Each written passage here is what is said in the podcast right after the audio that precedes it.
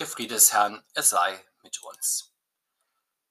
Wir hören das Predigtwort aus dem Lukas-Evangelium, Kapitel 19. Und als Jesus nahe hinzukam, sah er die Stadt Jerusalem und weinte über sie und sprach: Wenn doch auch du erkenntest zu dieser Zeit, was zum Frieden dient, aber nun ist's vor deinen Augen verborgen. Denn es wird eine Zeit über dich kommen, da werden deine Feinde um dich einen Wall aufwerfen, dich belagern und von allen Seiten bedrängen und werden dich dem Erdboden gleich machen samt deinen Kindern in dir und keinen Stein auf dem anderen lassen in dir, weil du die Zeit nicht erkannt hast, in der du heimgesucht worden bist. Und er ging in den Tempel und fing an, die Händler auszutreiben und sprach zu ihnen, es steht geschrieben, Jesaja 56, mein Haus soll ein Bethaus sein, ihr aber habt es zur Räuberhöhle gemacht. Und er lehrte täglich im Tempel. Aber die hohen Priester und Schriftgelehrten, die angesehensten des Volkes, trachteten danach, dass sie ihn umbrächten und fanden nicht, wie sie es machen sollten, denn das ganze Volk hing ihm an und hörte ihn. Der Herr segne diese Worte an uns. Amen. Jesus weint also über die Stadt Jerusalem. Er war gerade in die Stadt eingezogen. Die Menschen hatten ihm zugejubelt, gelobt sei der kommt. Im Namen des Herrn, Friede sei im Himmel und Ehre in der Höhe. Nun geht Jesus wieder heraus aus der Stadt zu seinem Quartier hinter dem Ölberg. Hier am Berg hat man den Überblick über die Stadt. Er setzt sich, um auszuruhen. Er schaut auf die Stadt, sieht sie vor sich ausgebreitet. Er sieht ihre gesamte Schönheit im Glanz der Sonne. Direkt ihm gegenüber wiederum auf einem Hügel der Tempel, das Herz und Schmuckstück der Stadt. Altehrwürdig liegt die heilige Stadt da, wie sie in rund 500 Jahren ungestört wachsen und sich entwickeln konnte. Da liegt sie, die Stadt des Friedens, wie der Name Jerusalem übersetzt besagt. Da wird der Herr von großer Traurigkeit über die Verlorenheit der Stadt bewegt. Er weint nicht Tränen der Freude, sondern des Leides. Er schluchzt geradezu wie das griechische Wort. Er sagt, doch warum? Wir hören im Evangelium ja recht selten, dass der Herr zu Tränen gerührt wird. Jesus sieht die Friedlosigkeit der Stadt vor sich. Wie sehr rühmt sich Jerusalem, die Stadt des Friedens zu sein. Die Propheten verheißen, dass hier am Ende der Zeit die Menschen zusammenströmen, ihre Schwerter zu Pflugscharen machen dass hier Friede und Rettung für alle Völker der Welt sein wird. Das begründet den hohen Anspruch der Stadt, das wiegt sie in Sicherheit und lässt ihre Bewohner immer wieder auch hochmütig werden. Hatte Gott nicht seit der Zerstörung des ersten Tempels durch die Babylonier im Jahr 587 vor Christus und ihren Wiederaufbau 70 Jahre später durch Frieden von oben die ganz großen geschichtlichen Katastrophen abgehalten? Müsste er nicht auch weiterhin schützen, seine Hand über seine Stadt halten, allein seiner Verheißung wegen? Davon gingen die frommen Jerusalemer fest aus, wenn sie beim Einzug von Jesus sangen, Friede sei im Himmel und Ehre in der Höhe.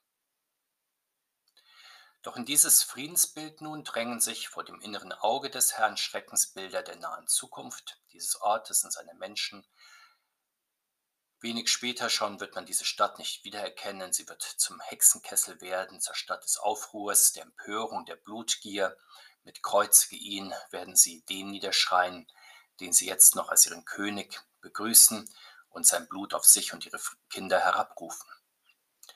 Deshalb also bricht der Herr in heftige Schluchzen aus, nicht wegen sich selbst und dem Leid, das ihn erwartet. Er steht voller Mitleid vor dieser Stadt des Friedens, die leider nicht erkennt, was dem Frieden dient und den Frieden auch erhält. So ist das ja insgesamt mit dem Frieden. Alle Menschen wollen ihn eigentlich. Am Sonntag lassen wir uns im Gottesdienst mit dem Frieden Gottes auch beschenken und halten ihn vielleicht den Tag über nach Möglichkeit fest. In Sonntagsreden wird der Frieden immer wieder auch beschworen, aber im Alltag ist er manchmal sehr schnell wieder weg, wenn es um handfeste Interessen geht und die Leidenschaften ins Spiel kommen, wenn es in Konflikten keine angenehme Lösung für alle Beteiligten gibt, sondern Verzicht und Opfer nötig sind, dann eskaliert ja ein Konflikt sehr schnell und dabei wird der Herr Christus mitten in Unfrieden des Karfreitags zeigen, was dem Frieden wirklich dient, eben nicht sich selbst und das Seine zu suchen, sondern sich ganz und gar hinzugeben. Doch nur die wenigsten werden davon etwas wissen wollen. Die Mehrheit wird auf sich selbst und die eigenen Interessen sehen und sagen, besser ein Einzelner stirbt, als dass die Stadt des Friedens oder gar ein ganzes Volk und Land in Gefahr sind oder gar untergehen. Das wird die scheinbar kluge Friedenslösung des Karfreitags sein. Einer wird geopfert, damit dann endlich wieder Ruhe einkehrt. Doch diese Lösung wird dann nicht von langer Dauer sein. Rund 40 Jahre wird sie etwa halten. 66 nach Christus dann wird der Aufstand gegen die römische Besatzung ausbrechen. Ein Jahr später werden die Römer mit etwa 30.000 Soldaten in der Unruheprovinz einmarschieren, den Aufstand niederwerfen und die Stadt des Friedens belagern und schließlich auch zerstören. Dann wird genau das geschehen, was Jesus hier voraussagt.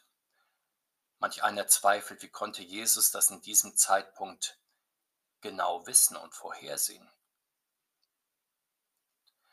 Jesus weiß schon zu diesem Zeitpunkt, es wird das zweite Mal genauso sein wie das erste Mal, weil der Mensch in seinen Irrtümern und Grausamkeiten so vorhersehbar ist. Wie bei der ersten Belagerung der Stadt im Jahr 586 v. Chr. wird auch diesmal ein Wall aufgeworfen werden, die festen Stadtmauern werden beschossen, die Stadt in lange Belagerung dann zermürbt und ausgehungert und schließlich erobert nach dem damaligen Kriegsrecht grausam niedergemacht. Über eine Million Menschen werden getötet und Tausende deportiert. Der Tempel wird geplündert und geht in Flammen auf. Die Stadt wird dem Erdboden gleichgemacht. Für lange Zeit hört sie dann auf, als Lebensort zu existieren und bleibt ein Trümmerfeld und Denkmal fehlender Gotteserkenntnis und Gottvertrauens. Der tiefste Grund dafür ist, so sagt es Jesus, die Stadt des Friedens hat das Heil nicht ergriffen. Der Friedenskönig war in ihrer Mitte da. Sie hatte ihn eigentlich auch schon erkannt und begrüßt. Aber dem Friedenskönig wurde dann nicht wirklich geglaubt, zu wenige folgten ihm auf dem Weg der Hingabe. Es hatte seine bitteren Folgen, dass der König des Friedens nicht in den Herzen der Menschen wohnen durfte, und deshalb waren ihre Augen vor den Zeichen der Zeit verschlossen. Heute, fast 2000 Jahre nach der zweiten Zerstörung von Tempel und Stadt, steht die Stadt längst wieder, aber der Tempel ist nicht wieder aufgebaut. Der Zankapfel des Tempelberges zeigt, dass die Stadt von dauerhaftem Frieden noch weit entfernt ist. Ähnlich wie Jerusalem geht es allen Städten und Dörfern, allen Christen und Nichtchristen, die innerlich und äußerlich in Unfrieden leben. Auch über sie weint ja der Herr und heute an diesem zehnten Sonntag nach Trinitatis die ganze Kirche mit ihm. Alle Städte und Dörfer sind vom Herrn ja zu Friedensstätten bestimmt, besonders dort, wo es eine Kirche gibt, wo Gottesdienst gefeiert wird, wo der Name des Herrn wohnt und er selber gegenwärtig ist in seinem Wort und Sakrament. Aber leider nicht immer steht es auch gut mit der Nachfolge der Christen und deswegen weint der Herr Jesus über den Ort seiner Gegenwart, über die stolzen Städte dieser Welt, über die großartigen Zentren von Macht und Wohlstand, von Kultur und Fortschritt, von Wissenschaft und Bildung, von Religion und Kultus, weil der Herr manchen Untergang voraussieht. Blicken wir auf Deutschland und Mitteleuropa im 20. Jahrhundert. Was war doch Deutschland, was war Europa bis zum Zweiten Weltkrieg? Ein Kontinent in der schönsten Blüte. Hier wurden die meisten großen Erfindungen der Zeit gemacht. Hier kamen die wichtigsten Gelehrten und Künstler der Zeit her. Das war der Mittelpunkt der Welt, doch dann konnten und wollten die Menschen auch und vor allem in Deutschland nicht erkennen, was dem Frieden dient.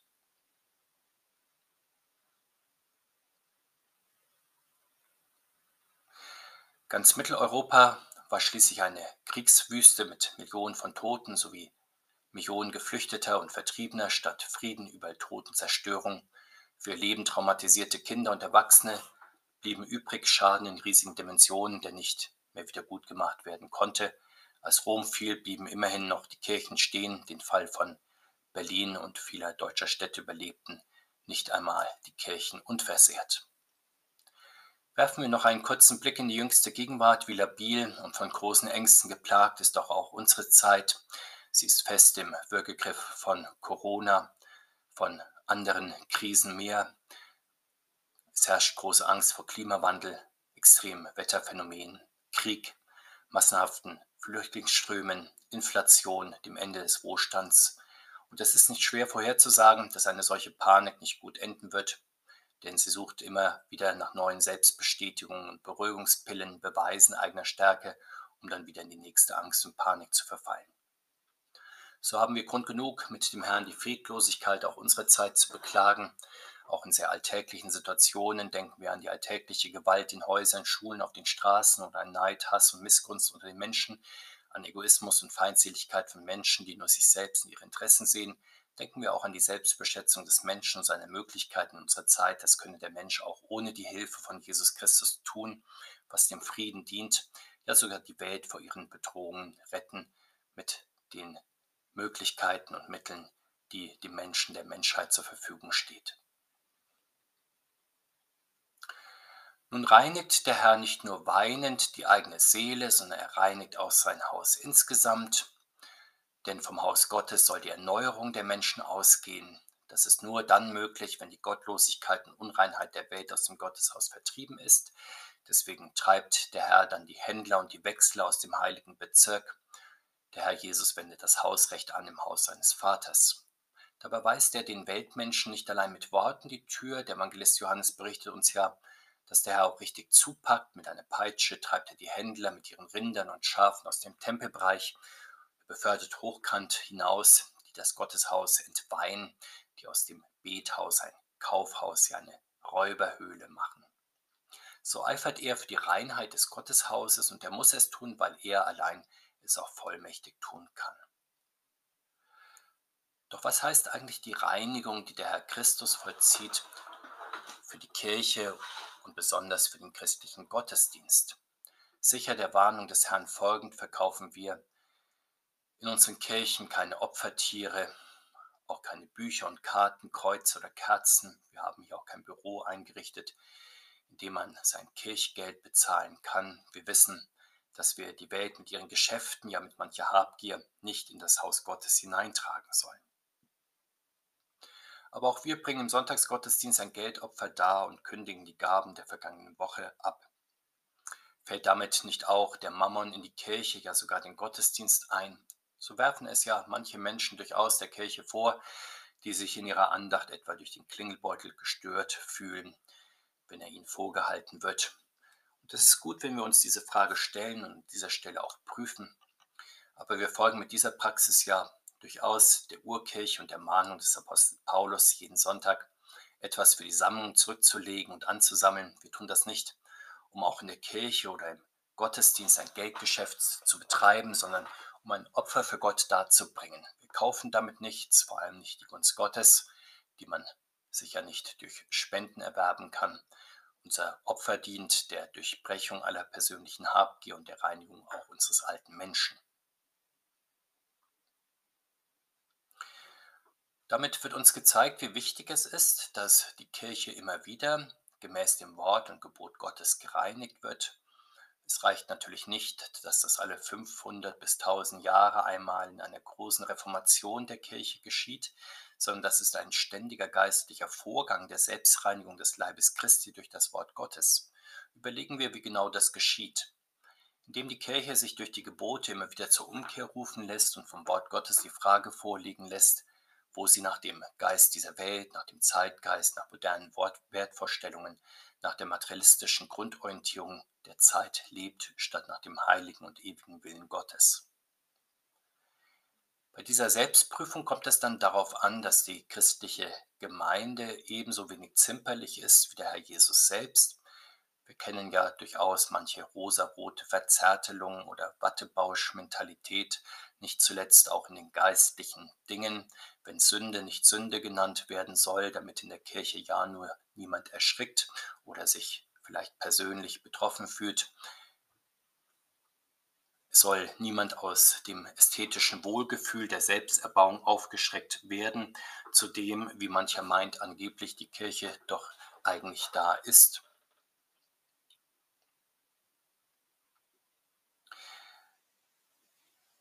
Doch das Wort Gottes spricht uns immer wieder bei unseren Glaubensirrtümern an und ertappt uns auch bei manchen Lastern und stellt uns dafür zur Rede.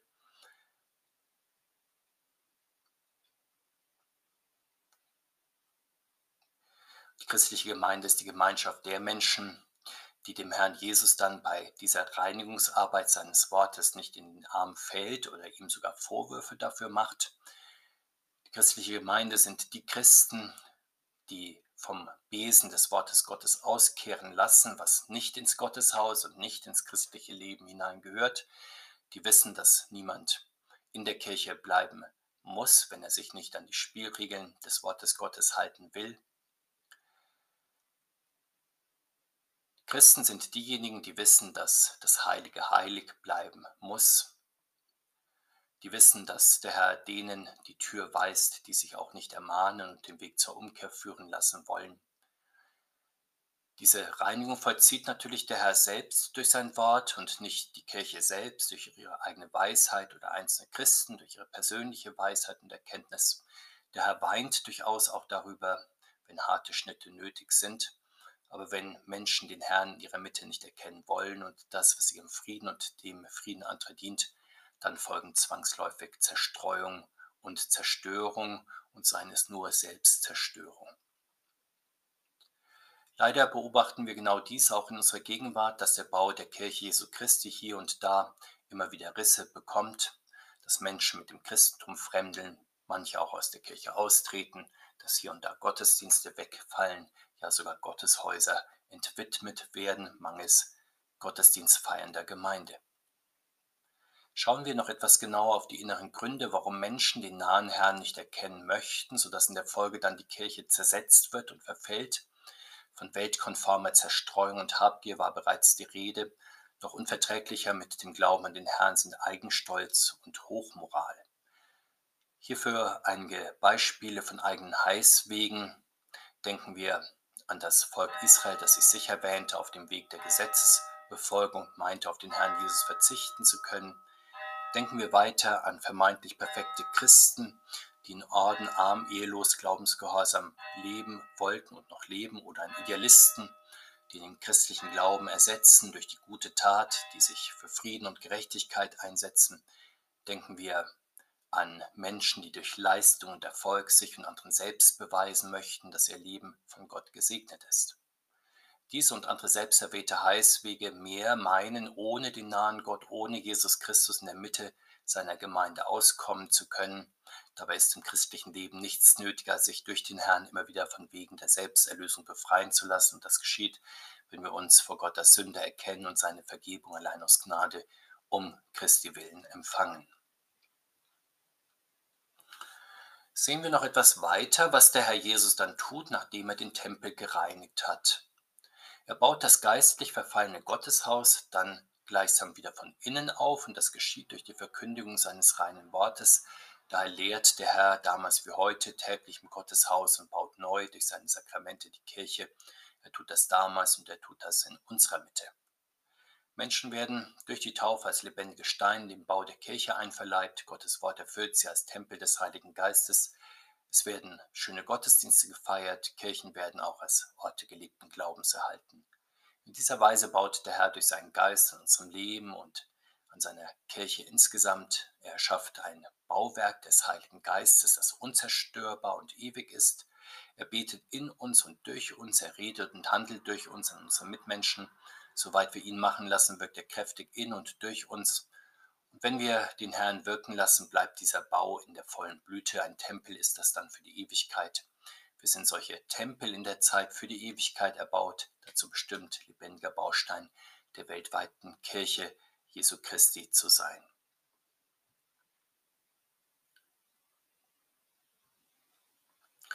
Wir hören in unserem Bibelwort allerdings auch dies, dass es gegen das geistliche Aufbauwerk des Herrn auch großen Widerstand gibt.